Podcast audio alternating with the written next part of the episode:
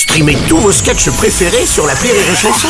Des milliers de sketchs en streaming, sans limite, gratuitement, gratuitement sur les nombreuses radios digitales Rire et Chanson. Le Journal du Rire, Guillaume Po. Nous sommes le jeudi 22 décembre, bonjour à tous et bienvenue dans le Journal du Rire.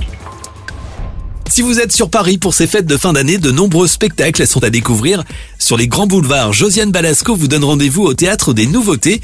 La comédienne cartonne depuis plus d'un an maintenant avec un chalet à Stadt, sa dernière pièce. Avec cette comédie qu'elle a écrite et mise en scène, l'ex-bronzé marque son retour à la montagne. Sur scène, on la retrouve aux côtés d'Armel, de Philippe Luchon et de Stéphane Wojtowicz. La pièce met en scène un couple d'exilés fiscaux très riches et dont la fortune va être menacée au cours d'un dîner dans un chalet luxueux et éclatant. Le lieu est un lieu Gstaad.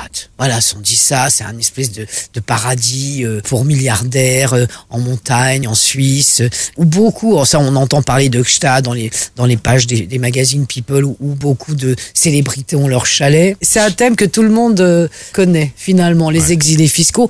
Et bon, je parle même pas des, des sportifs. je parle de ceux qui sont exilés fiscaux sans jamais bosser. Vous voyez, ils ont c'est leur argent. Je parle pas du showbiz. Pas le showbiz, il peut s'exiler, mais ça n'a rien à voir. C'est de la petite, vraiment du petit lait par rapport à, tous ces gens qui sont vraiment très très très très riches et donc qui payent pas d'impôts dans leur pays.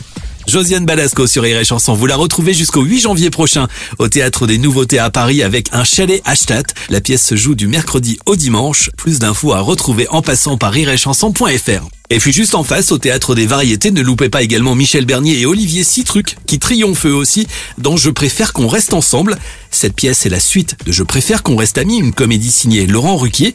Même si vous n'avez pas vu cette dernière, vous serez séduit par les mésaventures du couple. On retrouve Claudine et Valentin dix ans plus tard, et l'heure est au bilan.